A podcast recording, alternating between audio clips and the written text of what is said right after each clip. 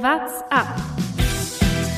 Here comes a big moment in the Tour de France. Derart souverän. And Sagan believes he has got it.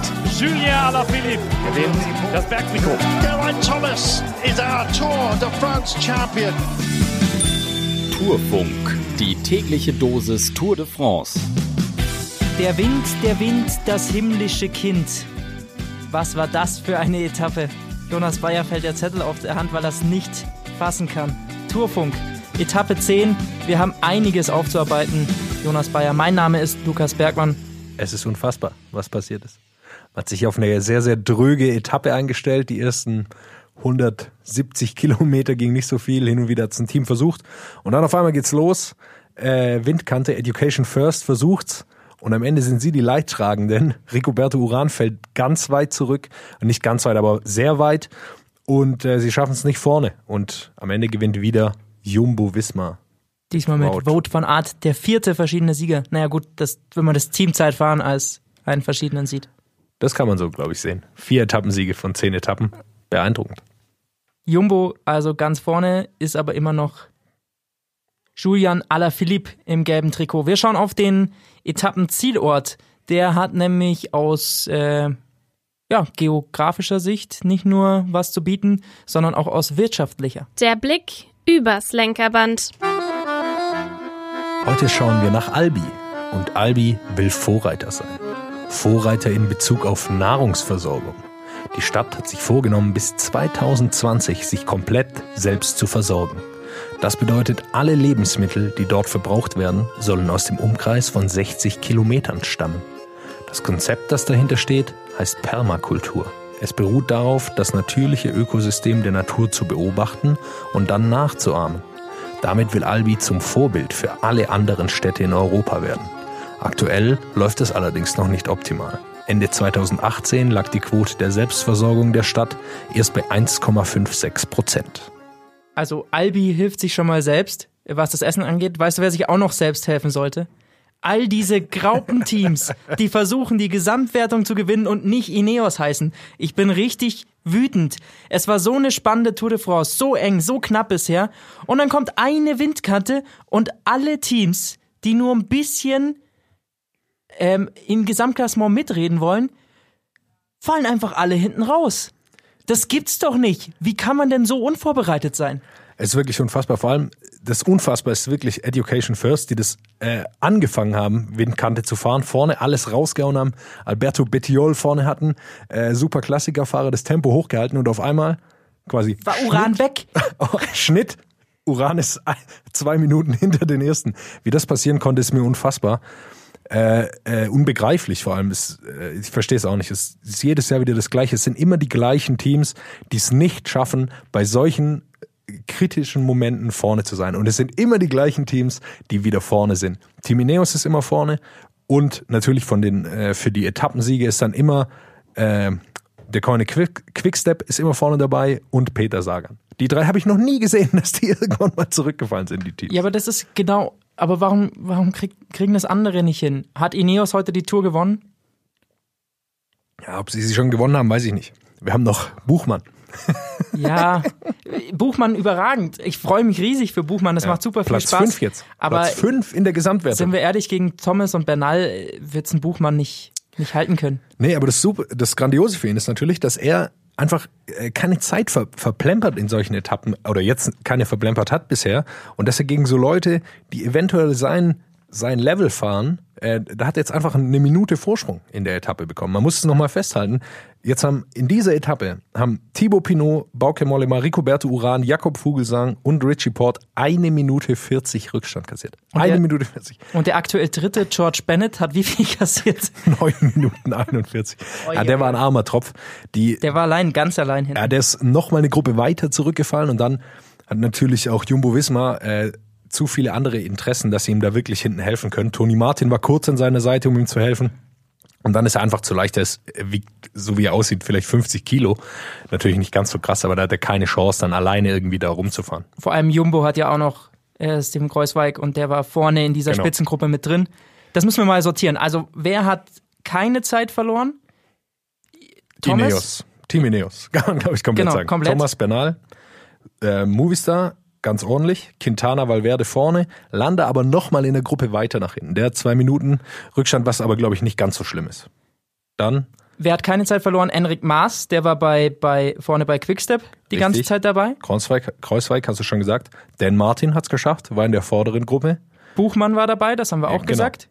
Das. Bardet hat's. Bardet war vorne Bardet dabei, wenn man den noch zu den Favoriten zählen wollen. Ja, muss man, muss man ja Natürlich, irgendwie. Aber der. Rest wirklich alles hinten. Also Ciccone, Pinot, äh, wir haben sie gerade schon aufgezählt, Bardet, äh, nicht Bardet, Port. Ja, Das Uran, waren- Fusang. Das Aru. waren diejenigen, die, die eben hinten waren. Also ordentlich Zeit kassiert haben. Adam Yates war noch vorne dabei. Stimmt, Ich Adam weiß- Yates. Der ist schon äh, auch einer, wenn der tatsächlich eine gute Tour erwischt, war schon auf dem Podest. Also Ja. durchaus auch ein Sieganwärter. Und dann lass uns ein bisschen einordnen auch, was das für wen bedeutet. Ich glaube, am wenigsten schlimm war diese, diese Zeit, diese Zeit äh, den sie kassiert haben für Thibaut Pinot. Der hat sich ja wenigstens die 30 Sekunden rausgefahren. Ähm, vor äh, zwei Etappen, also in der achten Etappe, hat er sich die 30 Sekunden geholt, hat nicht so viel Zeit beim Teamzeitfahren verloren. Das heißt, ich glaube, für den ist es am deutlich äh, leichtesten. Ist nicht leicht zu verkraften, aber für ihn ist es am leichtesten zu verkraften, im Gegensatz zu Port, äh, der eh schon rück, einen Haufen Rückstand hatte davor. Und Duran. Da müssen wir trotzdem noch über den Zielsprint reden, denn der war ja auch noch richtig spannend. Also klar, irgendwie bleibt von dieser Etappe jetzt äh, so viel für die Gesamtwertung, aber was da vorne gefahren wurde, war sensationell. Vor allem von Wout van Aert. Er hat einen ewig langen Sprint angezogen. Ich glaube, er hatte den. Ohne Helfer. Ja, wirklich ohne Helfer. Wie Grönewegen das aber auch immer macht im Sprint. Sie, machen den Zug nicht wirklich. Sunweb hat einen richtig starken Zug gestellt. Die hatten Deswegen- irgendwie noch fünf Fahrer vorne. Hat Matthews auch einmal Sagan jetzt geschlagen. Er ist zwar insgesamt trotzdem nur Vierter geworden, aber er war zumindest vor Sagan. Genau. Und äh, ich glaube, Wout von Art hatte den großen Vorteil, dass es so von 1 Kilometer bis 500 Meter vor dem Ziel ging es noch mal ein Stück nach oben. Und ich glaube, da, das hat den, den richtigen Sprinter wie Caleb Ewan, der heute wieder Dritter geworden ist, äh, richtig, richtig wehgetan. Äh, und da hat er einfach den großen Vorteil, hat dann einen wahnsinnig langen Sprint angezogen und ist an allen vorbeigezogen. Ja. Sehr, sehr gut gemacht. Interessant war, dass Florian Nass das gar nicht so richtig erkannt hat. Der Reporter der ARD hat äh, die ganze Zeit Viviani gegen Sagan kommentiert. Ähm, Sagan war am Ende Fünfter. Viviani war schon weit mit vorne, Der war aber auch knapp dran. er auf einmal dann so, oh, Wout van Aert. Es ist, Das es ist der Van Sieger. Das Lustige ist, man hat Fabian Wegmann im Hintergrund schon ein bisschen schreien gehört. Er, er hat es offensichtlich, er hat sein Mikrofon ausgeschaltet gehabt und er hat es aber hat offensichtlich geschrien, dass Wout van Aert gewonnen hat und dann hat man hat es dann auch irgendwann Florian Nass wahrscheinlich mitbekommen. War sehr gut, sehr sehr spannender Sprint. Michael Matthews auf vier dann haben wir die ersten fünf alle zusammen. Aber das heißt, ähm, nach den ersten zehn Ruhetagen, äh, also nach den ersten zehn Tagen vor dem Ruhetag, ist auf jeden Fall Jumbo, glaube ich, schon das glücklichste Team mit dieser Tour, egal wie es jetzt weitergeht. Vier Etappensiege, Kreuzweig einigermaßen in Position fürs Gesamtklassement. Äh, super. Besser hätte es, glaube ich, nicht laufen können. Hatten das gelbe Trikot schon an. Ja, besser hätte es nicht laufen können für die, für die Mannschaft. Caleb Ewan kann sich wieder ein bisschen selber in den Arsch beißen. Er schafft es nicht ganz. Er ist immer bei jedem Sprint vorne dabei, aber er, er schafft es nie ganz, äh, dann äh, da zu sein. Mal sehen, er hat noch ein, zwei Chancen, glaube ich. Äh, Nach dem Ruhetag vor allem. Nach dem Ruhetag gibt's noch nochmal eine Flachetappe. Die Trikotträger gehen wir kurz durch. Äh, Gelb bleibt bei Alaphilippe. Hat der jetzt durch diese Etappe vielleicht sogar Chancen, unter die Top 10 zu kommen? So viel Vorsprung, wie der jetzt zum Teil auf, auf andere hat? Ah, nee, glaube ich nicht. Also der wird einfach. Nicht, nicht, nicht mal unter die Top 10? Nee, würde ich nicht sagen. Äh, Ich glaube einfach, dass er, er hat auch gar nicht das Interesse, glaube ich, unter die Top Ten zu fahren. Also er könnte es vielleicht schaffen, aber am Berg hat er dann immer doch noch Probleme an diesen Aber er ganz hat ja schon langen gesagt, er Bergen. will jetzt erstmal das gelbe Trikot so lange wie möglich verteidigen. Das heißt, es klingt nicht so, als würde er, wenn die ersten Bergetappen kommen, in Ausreißergruppen Nee, gehen, gar um das nicht. Bergtrikot zu holen, sondern er wird tatsächlich da versuchen, erstmal ewig mit diesen Favoriten mitzuhalten. Und je länger das dauert, Ja, man muss auch sagen, dass die nächsten kann schon Etappen, sein, dass er unter die Top 10 kommt, will ich nicht ausschließen. Ja, ich, ich würde da einfach dagegen halten. Also die nächsten Etappen wird es auf jeden Fall behalten, aber sobald es an Tourmalet geht, er wird das verlieren und er wird auch ordentlich Zeit auf äh, Bardet und, und so weiter dann verlieren. Selbst, Auf Bardet nicht. Ja, auf doch, den Rest. Auch, auf auch den auf. Bardet. Die sind einfach besser dafür ausgebildet. Er hat, er hat diesen Punch, den er auch am Planche de Belfi nochmal gezeigt hat, aber wenn es ganz lang berghoch geht, da kann er nicht, kann er nicht mit diesen großen Jungs mithalten. Er, er ist sehr un, er ist dafür gemacht, sehr unrhythmisch zu fahren, immer wieder anzutreten, langsamer zu werden, anzutreten. Es macht es unglaublich eklig, mit ihm mitzukommen, aber an so ganz langen rhythmischen Bergen wird es sehr, sehr schwer für ihn. Okay, dann äh, ja, Bergtrikot bleibt bei Tim Wellens. Der hatte heute aber auch richtig Probleme. Sah nicht gut aus, ja.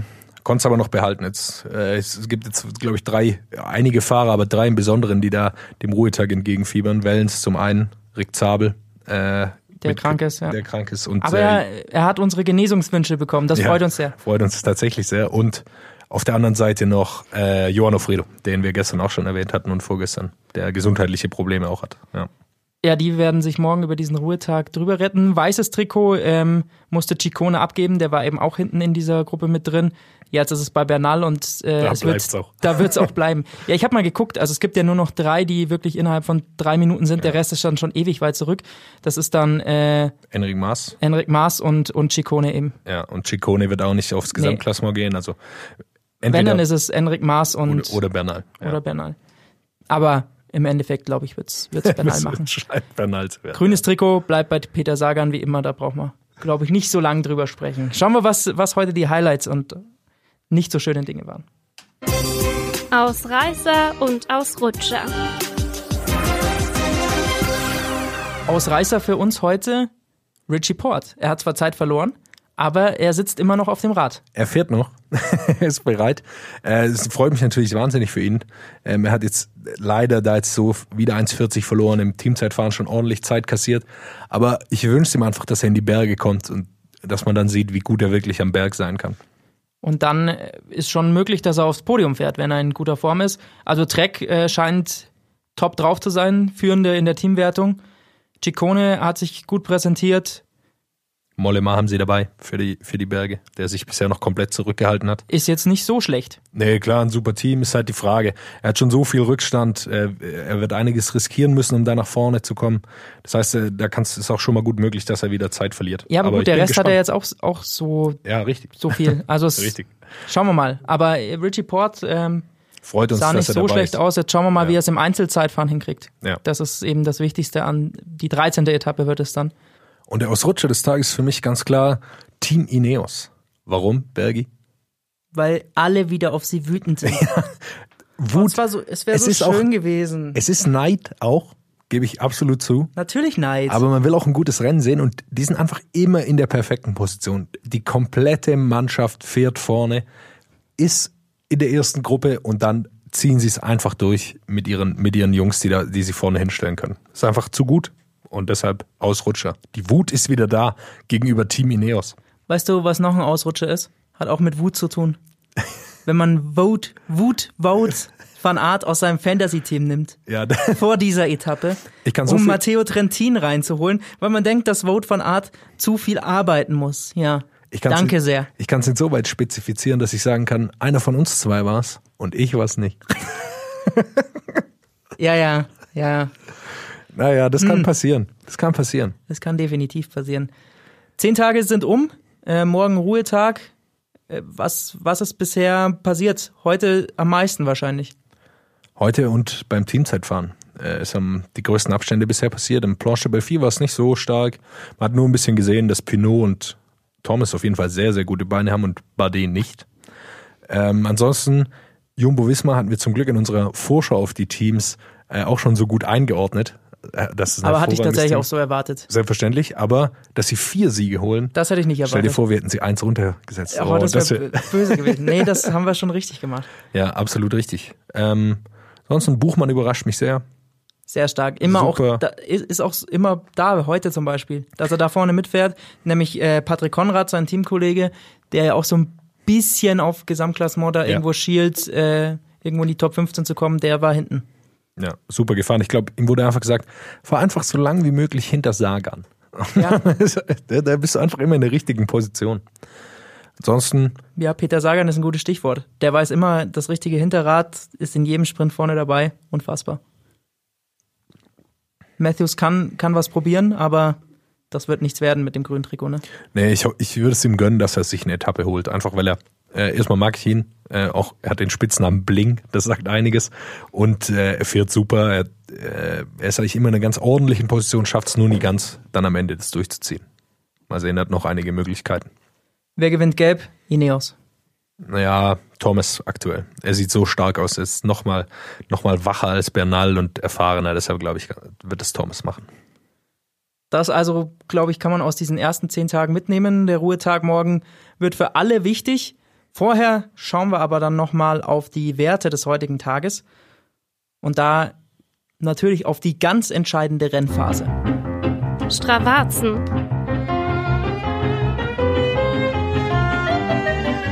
Ja, und diese ganz entscheidende Rennphase war eben so zwischen Kilometer 180 und 190, etwa 35 Kilometer vor dem Ziel. Und da haben wir ein Segment ähm, auf Strava gefunden, bei dem tatsächlich Emanuel Buchmann der schnellste war. Und da geht es um ein 3,6 Kilometer langes Segment, minus 1% Steigung, also so leichte, leicht bergab. Insgesamt auf diesen 3,6 Kilometern 46 Meter Höhenunterschied, also wirklich fast eben. Muss schon ordentlich treten. Man muss schon ordentlich treten, um auf die kmh-Geschwindigkeit zu kommen, auf die Buchmann da im Durchschnitt hatte. Des, dessen Geschwindigkeitsmesser zeigt nämlich auf Strava an 62,7 kmh im Durchschnitt. Da sieht man, das war wirklich diese Phase, wo diese Löcher gerissen sind, wie die da reingehauen haben. Er hat für diese 3,6 Kilometer 3 Minuten und 27 gebraucht. Genauso schnell waren zum Beispiel Von Bagui, Steven Kreuzweig, äh, Michael Kwiatkowski, also alle, die da vorne mit dabei waren.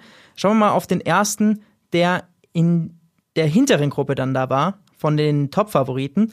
Richie Port, der hat 3,38 gebraucht. Also allein auf diesen 3,6 Kilometern 11 Sekunden.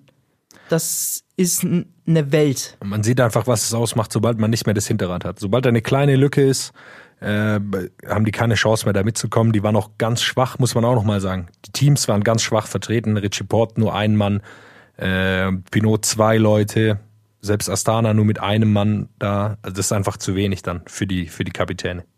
Emanuel Buchmann musste gar nicht so viel treten dafür oder nicht so hart reintreten. Ähm, 278 Watt zeigt das Ganze an. Das ist jetzt nicht so viel. Michael Kwiatkowskis Wattmesser zeigt 821. Das kann ich mir nicht vorstellen, dass das stimmt, auch wenn es Michael Kwiatkowski ist. Ähm, aber dann zum Beispiel von Richie Port, der zeigt 298 Watt und trotzdem ja, kommt er da nicht hinterher.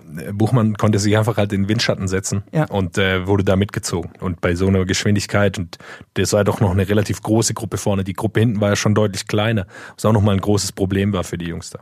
Also man muss dazu sagen, Emanuel Buchmann, der beste der es hochgeladen hat. Ich schätze mal, ja. dass die Quickstep-Jungs, die da zu dem Zeitpunkt vorne waren, ähm, wahrscheinlich noch mal schneller waren, aber die laden also eben nicht hoch. Ist halt die alles quasi ja die gleiche Geschwindigkeit. Wenn dann so ein bisschen Positionskampf, aber die Gruppe ist einigermaßen gleich schnell gefahren, ja. Wie geht's weiter? Ruhetag morgen. Alle Fahrer werden ein bisschen, ähm, ja, Beine locker treten auf dem Rad, aber sonst auch lange ausschlafen, ein bisschen was essen. André Greipel hat Geburtstag. Wir sagen schon mal ähm, fröhliche Party. Vielleicht gibt es heute Abend ja ein bisschen was reinfeiern. Sehr gutes Timing. hat, er, hat er sehr gut gemacht. Und dann geht's weiter mit einer weiteren Chance für die Sprinter. Mal sehen, ob es äh, ein ruhigerer Sprint wird oder wieder eine Etappe wie heute. Aber es ist auf jeden Fall wieder ein sehr flaches Finale. Genau. Flacher als deutlich flacher. Gibt, glaube ich, gar keine Bergwertung, ne? Klar, ja. Genau. Also das wird wirklich nochmal was für Runewegen. Und dann Und geht's los, Bergi. In Richtung Pyrenäen. Naja, erst kommt noch dieses Zeitfahren. Habe ich auch schon Bock drauf. Und dann steht er bald da, der, der Tourmalet. Ja, ist dann am Samstag, ne? Richtig. 14. Etappe. Das wird ein absolutes Highlight. Da treffen wir uns auf jeden Fall und schauen das hier gemeinsam an. Vielen Dank fürs Zuhören heute. War eine spannende Etappe mit sehr viel Verschiebung, auch wenn wir alle ein bisschen wütend sind. Genau. Und ein bisschen votend. Macht's gut. Macht's gut. What's up? Der Radsport-Podcast.